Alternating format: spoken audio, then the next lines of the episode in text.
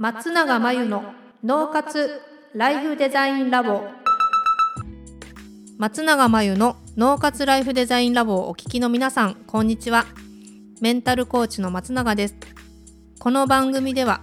あなたが望む人生をデザインするために脳と心の使い方を知って生かすためのヒントになりそうなお話をお届けしています。週に2回月曜日と木曜日に配信中のピンポン Q&A のコーナーでは日常生活やビジネスでよくある悩みや松永が主催している内観力養成ライフデザインオンライン講座で寄せられた質問などにお答えしていきます。はい、今日のご質問は友人に愛されキャラがいるのですが羨ましいです私もなってみたいのですがどうしたらなれますか？というご質問ですね。愛されキャラは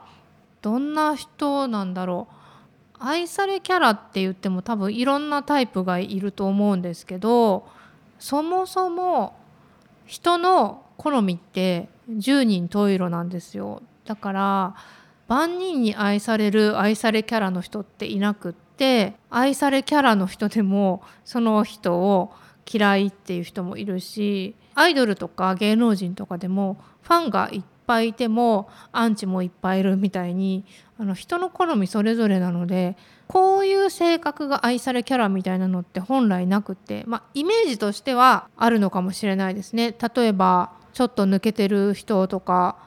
ちょっと甘えん坊とか、うん、いろんな愛されキャラがいると思うんです。おっちょこちょいとかね。だけど人によってそれが好みもそれぞれなので、まあ、愛されキャラを目指すっていうのは、まあ、なかなか無理してなったとしても結構ね疲れると思います。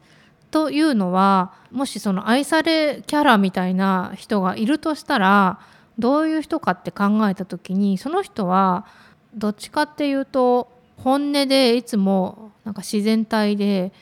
自分のことを多分好きだと思うんですよ。自分が自分のことを好きだと思うんですよ。まあナルシストっていうのとはちょっと違ってね。なのでもし自分も愛されキャラの人みたいになりたいっていうんであれば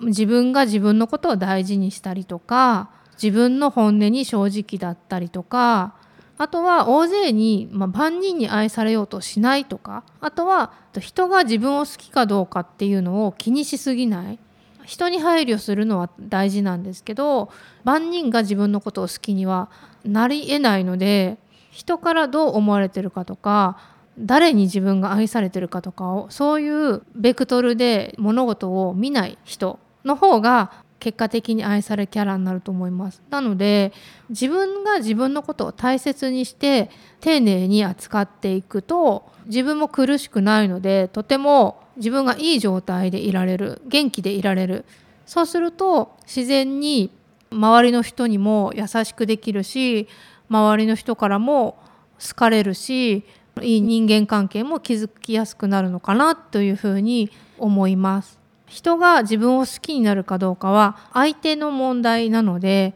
愛されるにはどうしたらいいかって考えてる人っていうのは結構自分のことばっかり考えてる人っていうことになっちゃうのでそうではなくて自分をまず満たしてあげて自分を満たした上で人をどう喜ばせようとか相手のニーズは何だろうというふうに相手にベクトルを向けていくと結果的にいい人間関係が築けて愛されキャラっていうことにもつながってくるかなというふうに思います。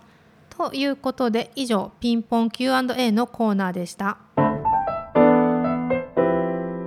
脳活ライフデザインラボ2021年の春から内観力養成ライフデザインオンライン講座をスタートしています。